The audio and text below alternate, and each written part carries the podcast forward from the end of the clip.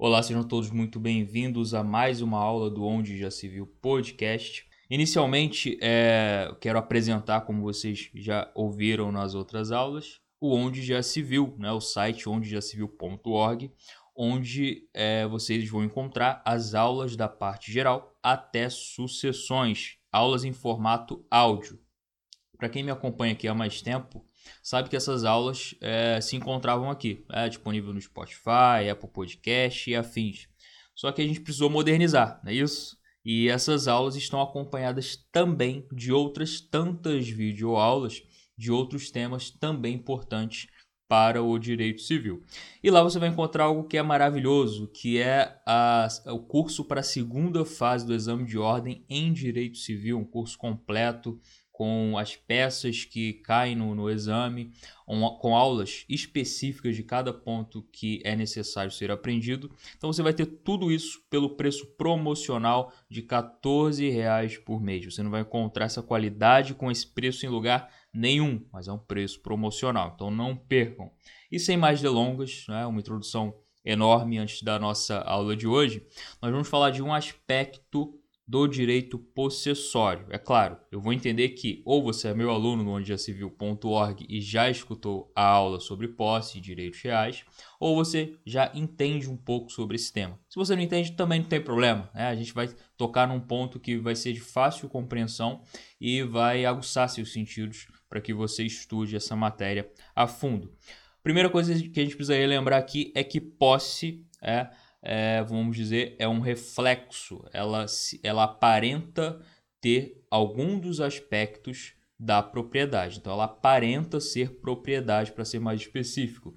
Então, é algo que é de fato inicialmente. Nós não estamos falando de algo documental. Então, a gente tem aí algumas comarcas, né, em alguns lugares, a cultura de se fazer a escritura declaratória de posse.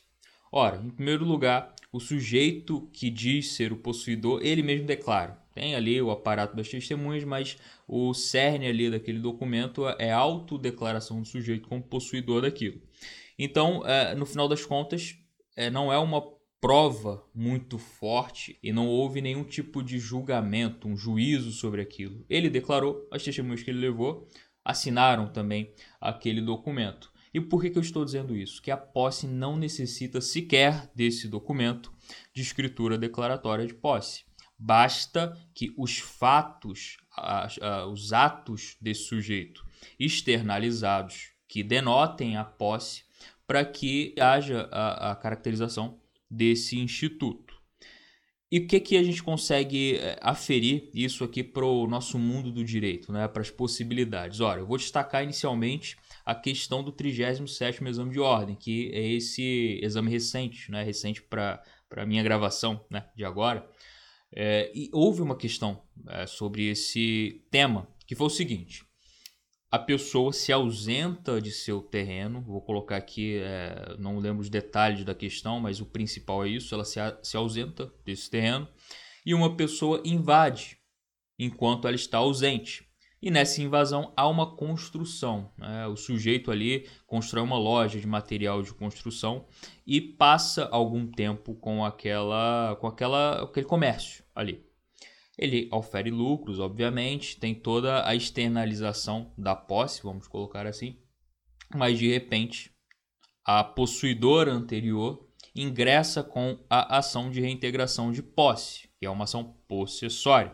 A gente poderia falar aqui de ação petitória, por exemplo, que já é uma ação que tem base na propriedade, mas não é esse exemplo, esse exemplo que eu quero dar para vocês e nem quero complicar também a questão. Então, é uma ação possessória, reintegração de posse, onde será discutido qual é a posse melhor, é quem tem o melhor direito nesse caso.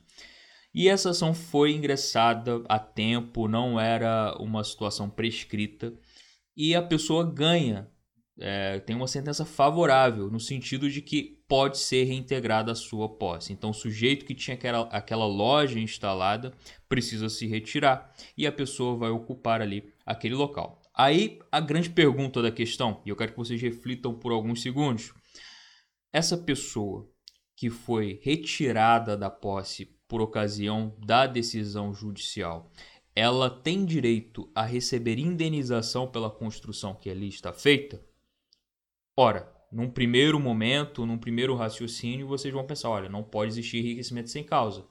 Então, se a pessoa saiu do seu, do seu imóvel, ainda que tenha ganhado judicialmente, posteriormente o direito de voltar, ela não pode ter agora que ela volta um imóvel muito mais valorizado. Não é mais só um terreno, existe uma construção e essa construção tem um valor econômico, social, porque ali foi instalada um comércio, um comércio que passa a ter clientes que sabem daquela localização, enfim, se torna um ponto comercial. Então você pode pensar no primeiro momento que realmente deve haver essa indenização, justamente para vedar esse enriquecimento ilícito, mas não é aquilo que se deve é, ser respondido, justamente porque a invasão do terreno, e é isso que a questão deixou bem claro, eu não sei se eu deixei aqui na narração do exemplo, mas eu quero que vocês entendam isso.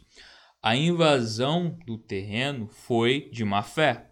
O sujeito não ingressou nesse terreno porque tinha um contrato de compra e venda com alguém ou porque acreditava que determinada pessoa era a possuidora ou proprietária e fez algum tipo de acordo verbal com ela. Não houve nada disso. Houve simplesmente a intenção de ingressar em um terreno que se encontrava aparentemente vazio.